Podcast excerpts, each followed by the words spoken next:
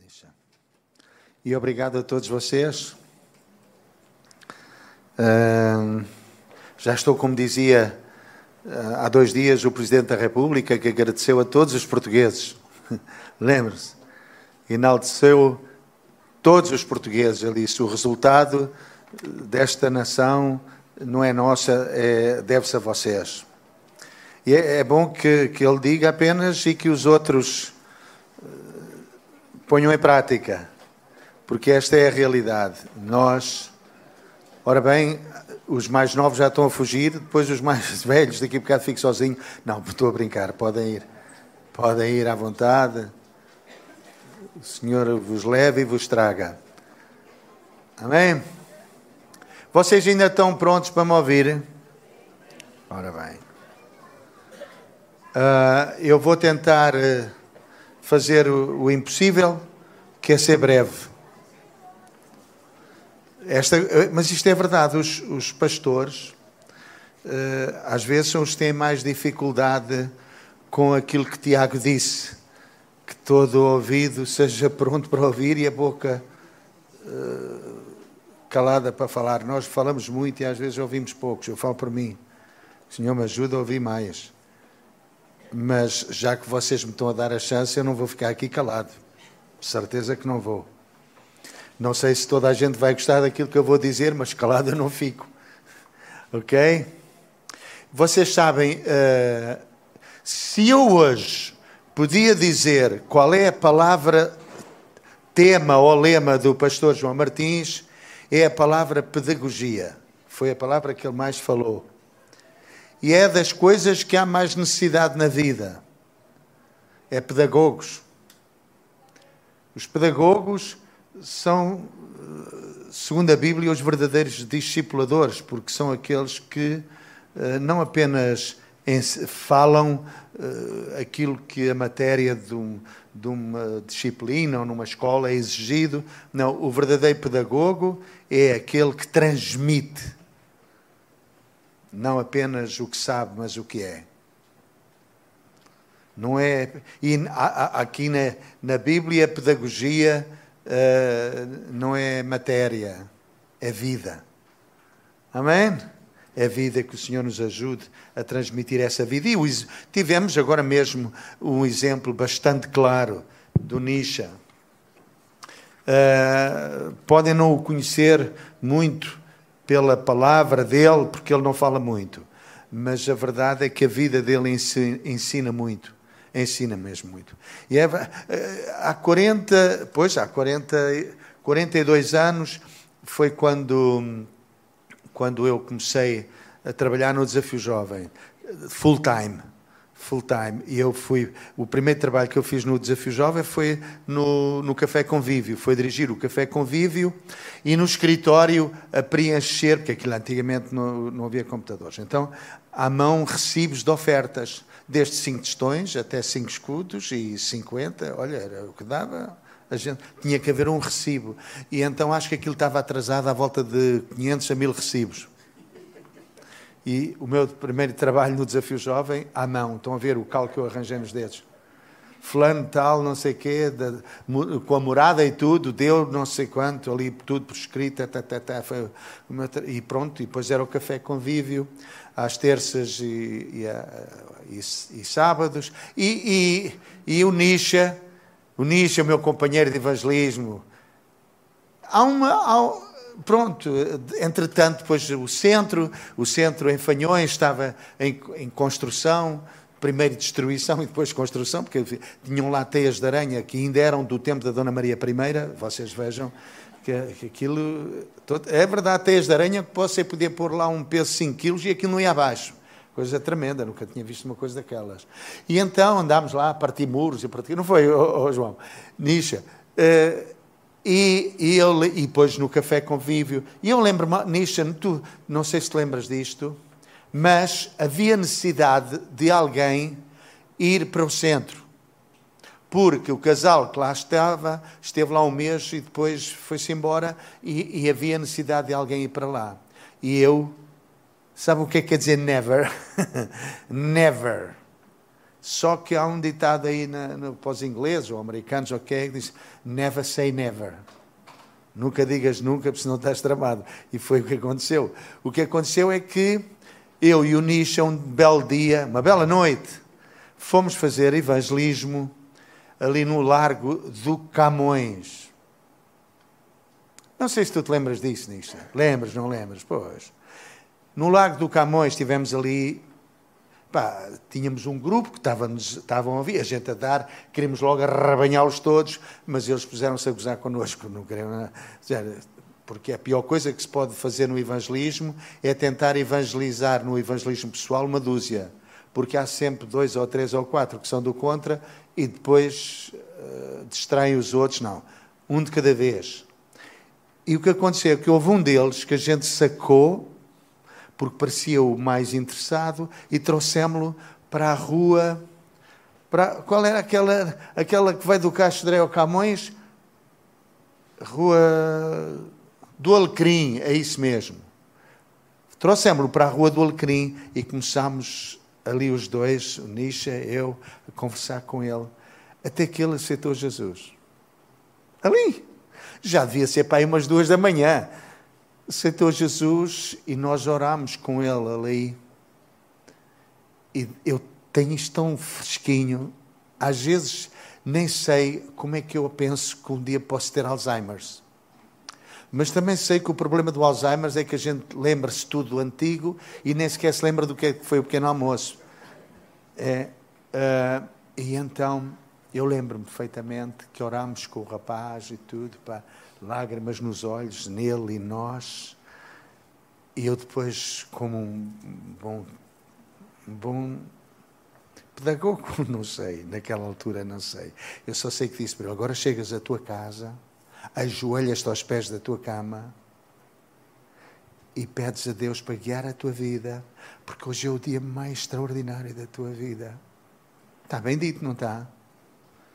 Só que a resposta dele não foi muito agradável. A resposta deles, pois eu não tenho casa, nem tenho cama, vivo no vão de uma escada.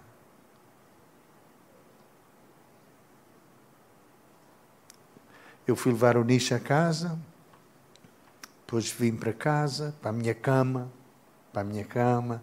A minha mulher, pequenina, mas naquela altura aquilo era uma brasa de todo tamanho, que eu quando cheguei a casa nem precisava, nunca precisei de aquecedor, que aquilo estava já em brasa, aquela caminha.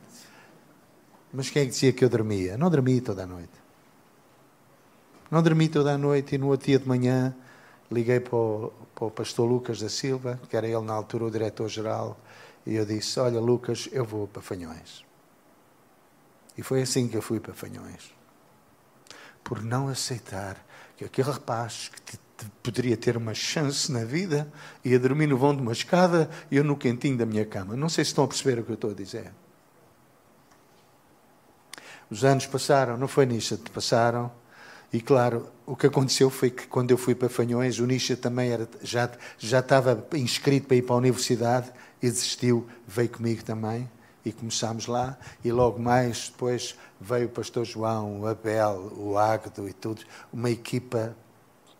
Se Portugal tivesse uma equipa daquelas hoje, está bem, qual Suíça, qual, qual Checa, qual Alemanha, qual Brasília, tudo é eito uma equipa extraordinária, porque sem dúvida nenhuma foi aquela equipa, não fui eu, foi aquela equipa, uma equipa coesa, unida, em que a gente. Ah, glória a Jesus! Nisha, Nisha estava lá, João estava lá, os outros estavam lá, e, e eu tive o privilégio de lá estar também. Uh, e ao longo da vida, ao longo da vida, sempre uh, experimentei isso tempos extraordinários, fabulosos, gloriosos com Deus e crises das coisas mais angustiantes e agonizantes que se pode esperar na vida. Eu tenho passado por isso. É por isso que eu hoje, sei lá, não sei se é de pregar, se é de testemunhar o, o, o, há bocado, às 9 horas, o Tiago, Martin, o, Tiago, o Tiago Alves estava a dizer que eu era um contador de histórias. Não foi? E sou, eu gosto. Mas não é histórias da carochinha. Desculpa lá. Histórias de, da vida real. coisas que são aplicáveis, não, que foram aplicadas no passado, mas também são aplicáveis hoje. Eu, eu quando pego na Bíblia, quando pego na Bíblia, eu procuro, quando leio a Bíblia, ler eh, de forma tridimensional. Não sei se vocês já ouviram isto na vossa vida. Porque para mim a palavra não é, não é apenas eh, para nós botarmos faladura aqui. Não. A palavra de Deus é um, é um, é um, é um compêndio de história. Um compêndio de história da acerca de uma nação a qual Deus escolheu não por ser privilegiada. Aí é que está o engano, aí é que está o erro. É que Israel sempre se sentiu um povo privilegiado. Mas fica sabendo, antes de ser privilegiado, foi um povo e é ainda hoje um povo responsabilizado. E por causa disso é que tem acontecido tudo isto na história do povo de Israel desde aquele tempo até hoje sempre de grandes batalhas, grandes lutas, grandes derrotas, derrotas, muita, muita coisa, muita pompa, muita circunstância, muita desgraça, muita miséria. De altos e baixos. Porquê? Porque fica sabendo uma coisa: na medida da revelação de Deus, vem também a responsabilidade. Isto não é tudo bem bom. Percebem? E eu vou dizer-vos uma coisa que Deus me ensinou e já há uns bons anos que eu aprendi, é que sempre, sempre, imediatamente a seguir, há alguma coisa grande que Deus faz, ou que Deus uh, dá-me o privilégio de participar, a oportunidade, em, imediatamente vem uma prova, vem um, uma, uma coisa horrível. Sabes porquê, João? Primeiro, em primeiro lugar, o diabo usa isso tudo. Deus permite, o diabo usa. Deus permite para nos fortalecer, o diabo usa para nos fazer esquecer quem Deus é e o que Ele faz. Eu queria chamar a vossa atenção para. Estava a ver quem era aquele fulano, estava ali na janela. Uh, Isaías capítulo 6. Isaías, capítulo 6. Eu vou ler rapidamente. Do verso 1 ao verso 9. No ano em que morreu o rei Uzias, diz Isaías, eu tive uma visão em que vi o Senhor sentado num trono muito alto. A cauda do seu manto encheu o templo. Havia serafins junto dele para o servirem, cada um tinha seis asas. Com duas cobriam a cara, com duas cobriam o corpo e com duas voavam. E clamavam uns para os outros, dizendo: Santo, Santo, Santo é o Senhor do universo. Toda a terra está cheia da sua glória. A voz deles fazia tremer as portas dos monconzos e o templo encheu-se de fumo. Então eu disse: Ai de mim que estou perdido. Sou um homem de lábios impuros, que vive no meio de um povo de impuros lábios. E eu vi com os meus próprios olhos o Rei, o Senhor do universo. Entretanto, voou então para mim um dos serafins com uma brasa na mão que tinha tirado o altar, com uma tenaz, e com ela tocou-me na boca e disse: Olha bem, isto tocou os teus lábios, a tua culpa desapareceu, o teu pecado fica perdoado. Então ouvi a voz do Senhor a perguntar: Quem é que eu vou enviar? Quem irá por nós? Aí eu respondi: Aqui estou eu, envia-me a mim. E ele retomou a palavra e disse: Vai dizer a este povo: Ouçam com os vossos ouvidos, que não entendereis, e vejam com os vossos olhos, que não, que não compreendereis. Ora bem, aqui eu, eu, eu queria frisar a questão: é que o ano em que morreu o rei Uzias não foi um ano qualquer, foi um ano que marcou a vida de Isaías, mas não só a vida de Isaías, marcou também a vida do povo de Judá. O reino de Judá foi abalado. Porquê? Porque Uzias foi provavelmente a seguir a Davi e Salomão, o rei com mais sucesso em todo o Judá. Com mais sucesso. E porquê? Vocês podem ver, na, podem ler na segunda de Crónicas, eh, capítulo 26, mas Porque ele, apesar de ter começado a reinar com 16 anos de idade, um adolescente, diz que ele procurou seguir os caminhos de Davi, ou seja, temer a Deus, por Deus em primeiro lugar. Procurar que Deus fosse parte integrante da sua vida pessoal e do seu reino. E isso foi à partida logo motivo para sucesso. É na maneira como nós semeamos. Quando nós semeamos na nossa força, na nossa capacidade, na nossa sabedoria, no nosso conhecimento e naqueles que estão à nossa volta apenas, pode haver sucesso e pode e há sucesso, mas é um sucesso que eh, tem fundamento de barro, percebes? Ou seja, que mais tarde ou mais cedo a coisa trabalha, mas não funciona e depois o resultado esfuma-se de repente. É necessário que Deus faça parte disso desde o início e no meio e também no fim.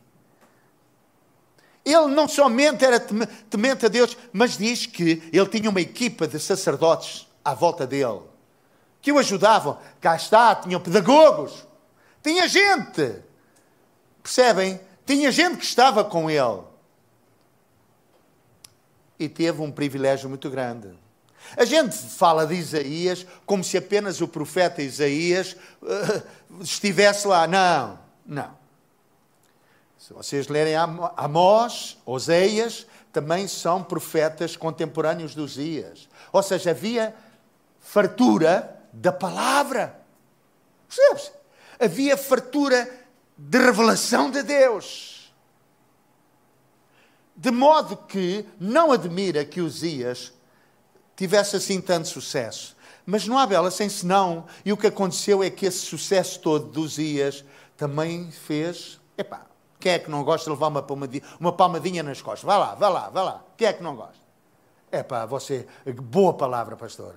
Eu gostei muito de ouvir. É pá, você trouxe mesmo revelação ao meu coração. Pastor Leonídio, você é um espetáculo. Podem dizer à vontade. Ouça, é melhor isso que dizer, é pá, a sua pregação foi como uma espada, chata e comprida. É melhor, o que é que é melhor? Uma palmadinha, pá, boa palavra. Não é? Do que, eu já ouvi, não para mim, mas já ouvi alguém dizer para um pastor, foi como uma espada, chata e comprida. É pá, quem gosta de ouvir? Ninguém gosta. Claro que o Uzias também gostava de ouvir. Epá, ganda rei, ganda rei, ganda rei. Este homem é fabuloso, é extraordinário. E ele foi na conversa. Ele foi mesmo na conversa. E diz a Bíblia que ele começou a inchar, inchar, inchar de tal maneira que disse: Afinal, eu é que seu. Não há não há mais ninguém além de eu. Então Bem, se eu posso fazer isto tudo, e se esta, este reino está tão grande, que é mais, desde a Síria até o Egito, ninguém, a gente papa-os todos, pá, então vamos lá embora. Ele também achou-se papa. E o que é que faz? Vai e sacrificar, entra dentro do santuário do templo para ele próprio sacrificar. E o que é que aconteceu? Foi repreendido. Claro, foi repreendido. E fica sabendo, meu irmão, minha irmã, e, e fica sabendo, Leonídio, que não faz mal nenhum de vez em quando ser repreendido. Porque pessoa que não é repreendida, pessoa que não é exortada, pessoa que não é demonstrada, acha-se o Senhor diz tudo. Faz bem de vez em quando. Epá, isso não, tem, não é assim. E eu vou dizer-vos uma coisa, mas é do meu coração. Eu vou dizer-vos, eu antes quero que sejam os outros a repreenderem-me e a corrigirem-me do que eu fazê-lo a mim mesmo. Porque eu, quando o faço a mim mesmo, é mesmo. Não me vales Nerão. Não serves para nada. Boca de trapos, que é que mandou falar dessa maneira? Enquanto que os outros, epá, o irmão, às vezes, tenha um bocadinho de cuidado, às vezes. Eh, não é? Não, não, mesmo até aquelas mulheres que quando dizem, é pá, oh, homem, tem lá juízo, isso é coisa que se diga, isso é coisa que se faça. A minha não diz, mas eu gostava às vezes que ela dissesse. Ela não diz, continua na mesma. Aquilo é outro nicho que está ali. Caladinha e abençoada. Mas é, uma, é o melhor que eu podia ter arranjado. Ah, não tenho dúvida nenhuma. É pequenina, mas tem uma armação que parece quase, sei lá, um silo daqueles que leva tudo e mais alguma coisa. Mas é, eu estou a ser honesto. No dia em que morreu o rei Uzias, foi um, aliás, no ano em que morreu o rei Uzias, foi um, foi um ano de desgraça, foi um ano de desorientação. Porque aquele homem, mesmo quando estava leproso, a viver sozinho e à parte, era referência para a nação. Porquê? Porque estava vivo. Percebem?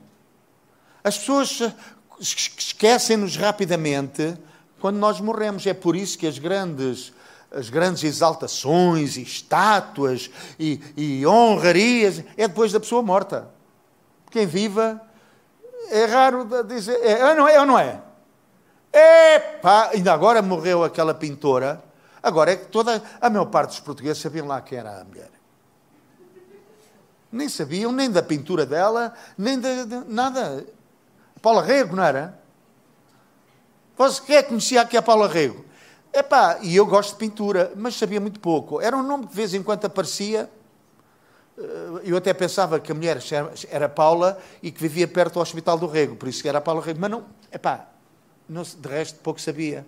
Afinal das contas, é uma, é uma das pinturas mais conhecidas fora de Portugal e das mais extraordinárias do nosso uh, Portugal contemporâneo, não é? Deste século e do, do, século passado. Porque a mulher já morreu também com uma certa idade. Mas uh, fabulosa! Mas agora, depois de morta, epá, Paulo Rego, Paulo Rego, isso era uma boa ministra da Cultura, pá. Por favor. Eu sei que vão fazer um busto de mim depois de eu morrer. Mas fazem um busto quando eu tinha para os meus 23 anos, não é agora. Aquela, naquela altura, é? quando eu casei com a minha mulher, aquilo me mandava um busto, vocês não querem saber. Agora não, aquilo está tudo, veio por aí abaixo. Não sou só eu, temos outros no clube. Vamos lá falar de coisas sérias. No ano em que morreu o rei Uzias, foi um ano mau, um ano de crise. E eu faço uma pergunta. Quantas pessoas estão aqui que estão a viver crise? Quando as pessoas estão em crise, um dos conselhos que os pastores dão, eh, ou das pregações, ou das palavras, é logo ir lá buscar. O choro pode durar uma noite, mas a alegria vem pela manhã. E há pessoas que não dizem logo de repente, mas pensam: esta noite já está a durar muitos anos. E as lágrimas já são muitas, porque nunca mais aparece amanhã. É verdade isto ou não é? É verdade isto ou não é? Tivemos dois anos de pandemia, não foi? Dois anos de pandemia, agora é um regabofe. Vai sardinha assada e vamos todos para a Alfama. E para a semana vamos todos outra vez encafuados para a cama. Que o bicharoco anda aí vivo e ativo que não é brincadeira. Pois anda. É verdade. Nós, nós, um dia destes, vamos começar a receber medalhas. É verdade, medalhas. Ora, por exemplo, por exemplo, estamos no segundo país uh, com mais infecções do Covid agora. Categoria. É ou não é? Somos uma categoria.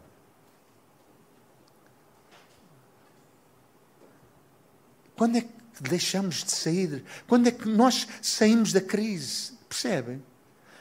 foi agora a guerra na Ucrânia.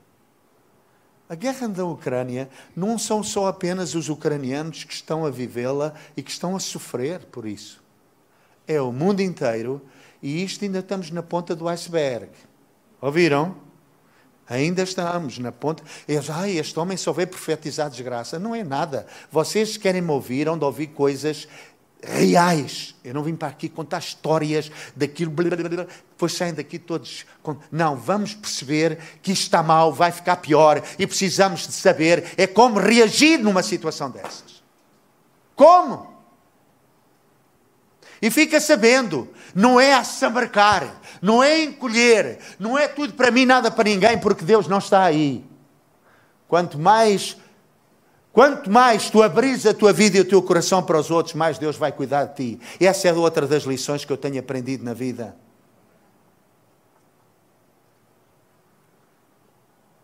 Vocês sabem, o pessoal daqui desta igreja sabe que eu comprei a Quinta dos Olhos d'Água a esta igreja há dois anos atrás e comecei com obras e mais obras e mais obras e mais obras por uma razão muito simples porque daqui a um ano e meio, um terço do meu income vai à viola.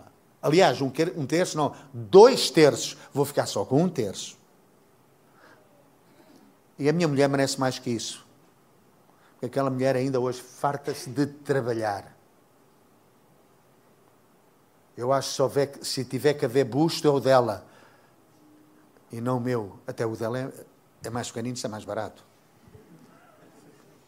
Não, mas é verdade, tão espetáculo aquela mulher. Às vezes até tenho vergonha que ela tenha um marido como eu. Mas ela também disse, é daquelas que disse sempre sim. É verdade. Queres ir para ali? Vamos. Queres ir para lá? Vamos. Queres ir para ali? Vamos. Ela está sempre a dizer que sim, é uma categoria. Ok? Ela só não vai naquela conversa onde tu morreres, morrerei eu. Essa aí já vai tu que eu fico cá. Meus queridos, meus queridos, fiz aquelas obras todas, pensando agora vou alugar os quartos e tal e preparar um bocadinho o futuro. Não tem mal ou tem? Pá, não tem mal nenhum, vamos lá preparar a coisa. E assim foi. Na hora que eu ia para começar a alugar, estoura a guerra na Ucrânia. Bem, não foi só o pastor João e muitos outros que tiveram dificuldade em dormir. Eu também tive dificuldade em dormir. Em saber, principalmente aquelas mulheres e crianças, a, a fugirem da guerra e as bombas e tudo mais. Epá. Olha, o aluguer fica para a próxima. E falei com o André, com o pastor João, com o pastor Paulo, Pá, olha, eu tenho aqui alguns quartos que eu quero facilitar para receber famílias ucranianas. E assim foi. Entretanto, chegaram, eles são tão engraçados. O que mais me admira é como aquelas crianças tão pequeninas já sabem falar russo e ucraniano. E eu às vezes tenho dificuldade em falar português. Não, pá. Aquela gente são pessoas extraordinárias, mas vêm completamente desarrumados. Alguns deles têm-me dado grandes lições de resiliência. Ai, era tão bom que o nosso, o nosso governo, em vez de falar para aí resiliência, como se estivessem a falar de batata frita, eles percebessem o que é resiliência, verdadeiramente. Sabe o que é resiliência? É ter tudo e de repente ficar absolutamente sem nada. Está, cá, está aqui uma, uma, uma das famílias que estão aqui. A Nástia e a sua mãe Vera são são são um exemplo são um verdadeiro exemplo. Duas mulheres estão ali, chibarlo, que mulheres de guerra. É verdade. O marido da Nástia, juntamente com mais outros dois homens, o irmão, o cunhado, saíram no carro para ir buscar comida para trazerem lá para o bunker e uma bomba fulminou-os completamente, ficaram em cinza. Esta mulher está viúva e nem sequer pode provar que está viúva porque não há documento nenhum que prove, porque não tem nada que prove. Mas ela e a mãe não estão paradas. Não, não estão paradas. desunham-se para trabalhar, para fazer isto, aquilo, aquilo, para terem futuro para os dois, para os dois filhos. Eu admiro muito isto. Sabe, mas também elas sabem bem que não é apenas a força delas, se não for a força de Deus. Se não for a força de Deus. Em 1991, dezembro de 1991, eu e a minha família fomos para o Canadá. Ah, grande, grande malandro, deixas aqui os tugas e vais como imigrante. Pastor João sabe, o Nisha sabe e alguns aqui sabem. Eu não fui para o Canadá porque o anjo do Senhor me disse: A quem, a quem enviarei que há de ir por nós? Vais tu? Vais tu, Leonidas? És tu que vais para o Canadá. Isso é que era bom. Eu sempre, eu trabalhar com imigrantes, eles só querem é dólares. Já uma vez eu vou para o Canadá. Pois, eu não fui pela minha vontade. E nunca imaginei que Deus tivesse metido nisso sequer, até ter ido. Eu queria morrer. Eles sabem, eu queria morrer. Um pastor, um pastor, um pregador, quer morrer. Já viu o que é? Pedir a Deus: Eu quero morrer, eu quero morrer, eu quero morrer. Eu não tenho vontade de viver nunca mais. Eu saía de manhã cedo às oito da manhã e chegava à meia-noite a casa para os meus filhos e a minha mulher não me ouvirem dizer que eu quero morrer, ou menos dizia longe. Mas Deus fica sabendo eu não, seja qual for a crise que tu estejas a viver agora, há revelação de Deus para ti hoje, aqui e agora. Apenas tu abras o teu coração e diz: Deus, fala-me. Fala-me. Eu não quero continuar assim. Eu não aceito viver assim. Fala-me. E seis meses depois Deus falou. E Deus falou de uma maneira tal que aquela igreja quadriplicou. E em vez de uma já eram seis. Sabem porquê? Porque dentro, havia cá dentro uma raiva santa. Ah, se é que é possível haver raiva santa, mas havia. Ah, eu não vou ficar aqui, eu não vou morrer aqui, eu não vou continuar assim. E Deus falou. E quando Deus falou, e quando Deus fala, as coisas não vão continuar como até ali. Meu irmão, minha irmã, para todos vocês individualmente e para esta igreja, tempos que estamos a viver são tempos difíceis. São tempos muito difíceis. Mas fica sabendo uma coisa: Deus quer falar contigo. Deus quer revelar-te. Não, não fiques à espera que venha para aqui um profeta a dizer: Assim diz o Senhor, oh Igreja do Senhor, eu estou a falar. Ouve, eu não estou a gozar com o passado, mas estou a dizer-vos que Deus sempre fala, muitas vezes e de muitas maneiras, é o que está escrito na palavra de Deus. Leres na carta aos Hebreus, Deus sempre falou e Deus vai continuar a falar muitas vezes e de muitas maneiras. Mas não vai falar com gente que está a dormir, gente que está distraído com tudo e mais alguma coisa, mas não está atento à voz de Deus. No fim e ao cabo, Isaías estava atento, apesar de toda a nação estar a tremer havia alguém ali que estava atento e Deus falou. E ele teve um privilégio que nem sequer Moisés teve. Moisés viu a Deus de costas, mas Isaías viu a Deus de frente. Percebes o que eu estou a dizer? Há uma revelação de Deus para ti hoje. Aonde Deus quer abrir caminho onde não há caminho. Onde Deus quer pôr coração, aonde está a pedra que Deus quer pôr um coração de carne. Onde estão ouvidos cheios da cera deste mundo, Deus quer abrir para falar contigo. E Deus não, não apenas quer falar no geral, Deus quer falar individualmente. Às vezes na solidão. Às vezes quando tu achas que toda a gente esqueceu de ti, que até o próprio Deus esqueceu. Na, na, na, na, na, na. Deus não se esquece de ninguém. Deus não se esquece de ti, Nástia. Deus não se esquece de ti, Vera. Deus não se esquece nenhum de vocês que têm vindo. E, by the way, deixa-me só dizer os meus parabéns e a minha gratidão para esta igreja, para Acras também, por aquilo que estão a fazer, por todos estes ucranianos que vêm, que até destabilizam os cultos, porque falam por tudo quanto é. E as crianças correm, coitados. Então, mais vale correr aqui dentro do que andar a correr à frente das bombas da Rússia. Não acham? Sempre aqui sabe melhor. Tenham paciência com eles. Acima de tudo, amem-nos. Amem-nos. E aqueles que os receberam nas vossas casas. Vá lá um bocadinho de paciência. Vá lá. Amem-nos. Porque o amor vence tudo. Está bem? Eu, tô, eu, eu disse que. Ora, normalmente um pastor, quando diz que vai terminar, é, diz uma, duas, três, só me falta uma. João Martins.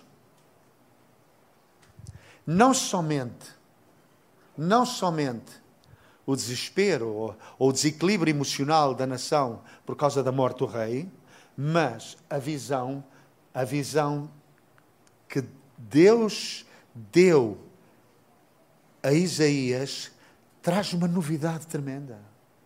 Percebem? Traz uma novidade tremenda. Porque nessa mesma visão, Deus dá a oportunidade para Isaías não somente ver o Senhor, mas experimentar a santidade de Deus. Vejam, a santidade de Deus. E a santidade de Deus não é nas coisas que Ele faz, é no caráter de quem Ele é. Percebem? Ele é santo, santo, santo. E nós ouvimos montes de vezes dizer que santo, santo é não partes um prato, não mexe aqui, não vais acolá. Não tem nada a ver com isso. O santo, santo, santo é saber de quem eu sou, a quem eu pertenço. Haha! Percebes? É um sentimento de pertença. Ele é tudo e eu pertenço a Ele. É formidável. Mas mais, ele vai para lá. A condição dele, a revelação de Deus, mostrou-lhe a condição dele. Quando ele diz, ai de mim estou perdido, ele reconhece, afinal de contas, eu não mereço. Eu não... Há bocado falei-vos daquela experiência lá no, no sul da França. Eu vou contar-vos outra. Em Antibes. Em Antibes também, ali perto de Cannes. Naquele culto eu preguei duas horas. Eu não vou fazer isso hoje, de maneira nenhuma. Mas eu preguei duas horas. Que já era a hora quase do lanche ou do, do jantar quando eu acabei. Mas naquela altura, o Espírito de Deus falou ao meu coração. Aquela pregação falou ao meu coração. Deus, eu senti-me tão pequenino, então, ai, quando eu me lembro, quando eu me lembro, eu, porque eu estava a viver uma crise horrível naquele momento. E eu queria era, era fugir, quanto mais pregar. E eu lembro-me naquele dia, João, eu saí do púlpito, eu ajoelhei-me e eu disse: Para mim está terminado, façam o que entenderem. Eu ajoelhei-me ali à frente e praticamente toda a gente se ajoelhou. Não cabiam mais na frente nem lá atrás. Toda a gente se ajoelhou. E era uma choradeira, um arrependimento, um reconhecimento da grandeza de Deus diante da nossa pequenez. Deus, Deus, é Deus. Não pode ser homem, pois não. Não pode ser homem. O homem ainda pode, eu sou daqueles pregadores que até grito: e em nome de Jesus vai, e em nome de Jesus é. Hoje já, não, é Deus. E quando é Deus, não é preciso gritaria. Pois não. Deus é Deus. Aleluia. Até que Ele. Eu sou tão pequenino. E é nessas alturas, quando nós nos sentimos pequeninos, que Ele vem com a brasa. Alô? É nessa altura que Ele faz a mudança. É nessa altura que nós percebemos que, afinal das contas, não é porque somos dignos, como dizia o pastor, não é porque merecemos, não é nada. É porque Ele é assim, tal igual como Ele é. Misericordioso, maravilhoso, extraordinário, glorioso. E não há palavras. Glória a Deus. Então, quem é que vai vir? Quem é que hoje está aqui pronto a dizer: Senhor, conta comigo? Senhor, conta comigo. Senhor, conta comigo. Eu há bocado contei. Há bocado contei, porque esta coisa dos dois cultos ajuda-nos a, a, eliminar umas e pôr as outras. Por isso, para a próxima, venham às das nove ou das onze. Eu estava a falar que eu estava. Faltava poucos meses, dois meses ou três, para eu voltar de, de Moçambique para Portugal. Tinha acabado a missão lá em África. E, e no culto, apareceu lá um pregador canadiano, vejam só, canadiano, que estava a viver ali, hoje é o Zimbábue, naquela altura a Rodésia. E ele pregou, pregou precisamente acerca disto. Paulo, ouve esta. Ele pregou sobre isto. E no fim do culto, ele fez o convite. Quem é que está pronto aqui a dizer: Eis-me aqui, Senhor, envia-me a mim? Eu fui a única pessoa que fui à frente. E depois de ir à frente, ele orou por mim. E quando voltei para o meu lugar, os irmãos da igreja, ó oh, tu já aceitaste Jesus, tu já foste à frente, até já és batizado e tudo. Não precisavas de ir, aquilo era só. Eu disse, mas eu não fui à frente para aceitar Jesus, eu fui à frente para. Eis-me aqui, envia-me a mim. Isto foi em 1973, a meio de 1973. Eu vim depois para Portugal em 74 comecei a namorar aquela beldade que está ali.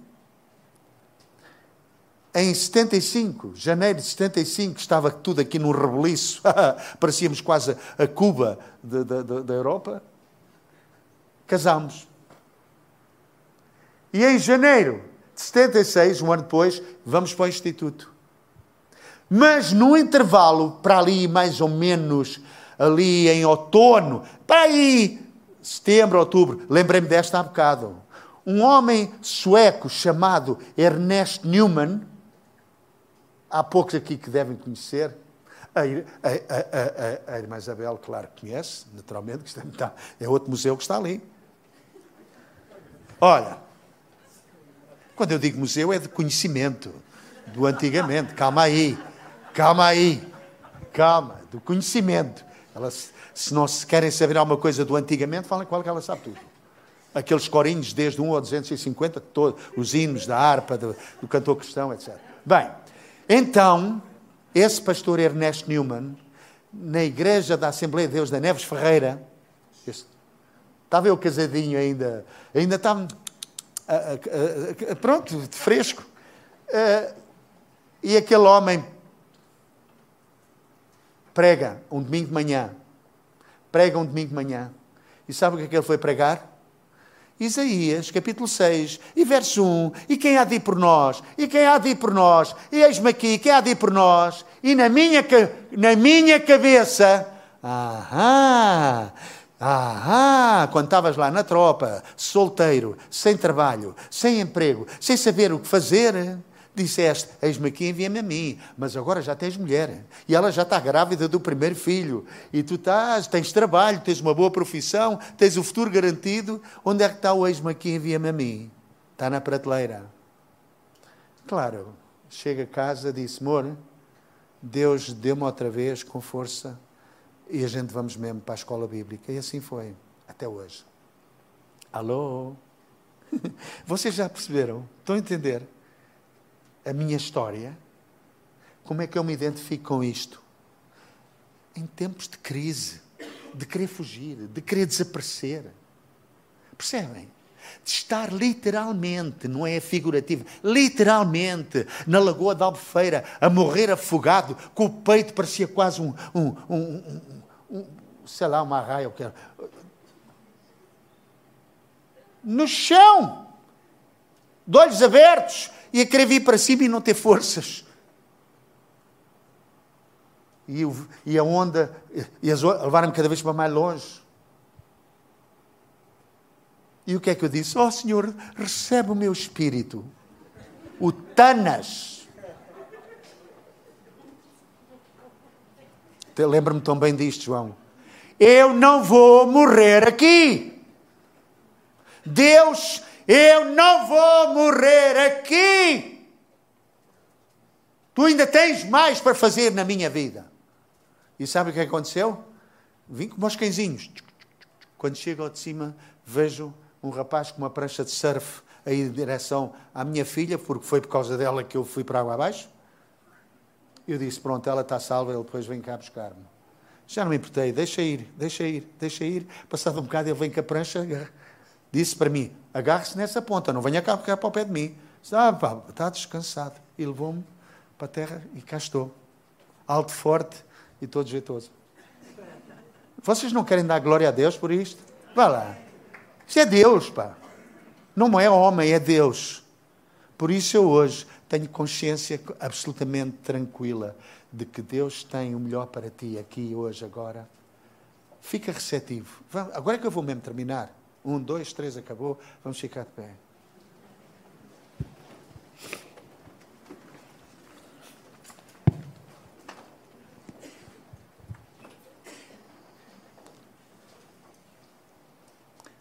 Não importa a crise que tu tenhas vivido ou que estás a viver.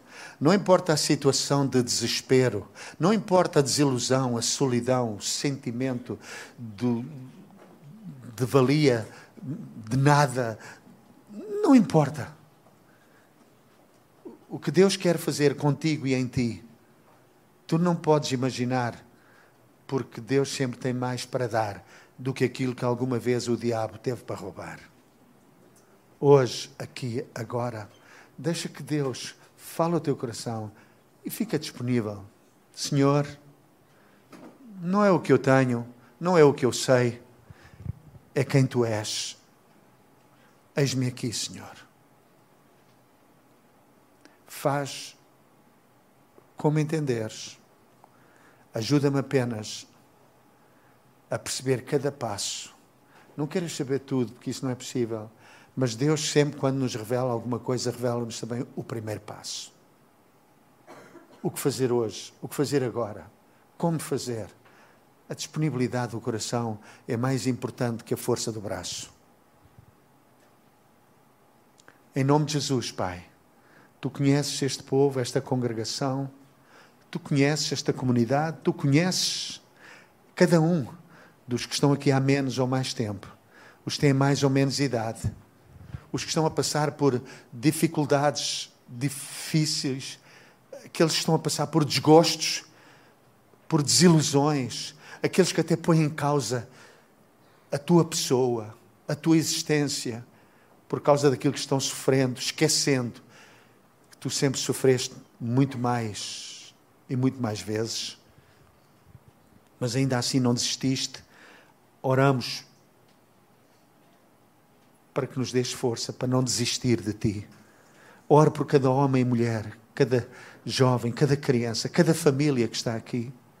Senhor, para que dês graça e sabedoria, que tragas o espírito de revelação em Cristo, para que mostre a cada um na realidade, por muito difícil que seja o caminho, por muito estreita que seja a porta, ainda és tu a porta, ainda és tu o caminho e dá a tua graça a cada um de nós. Dá a cada graça a cada um.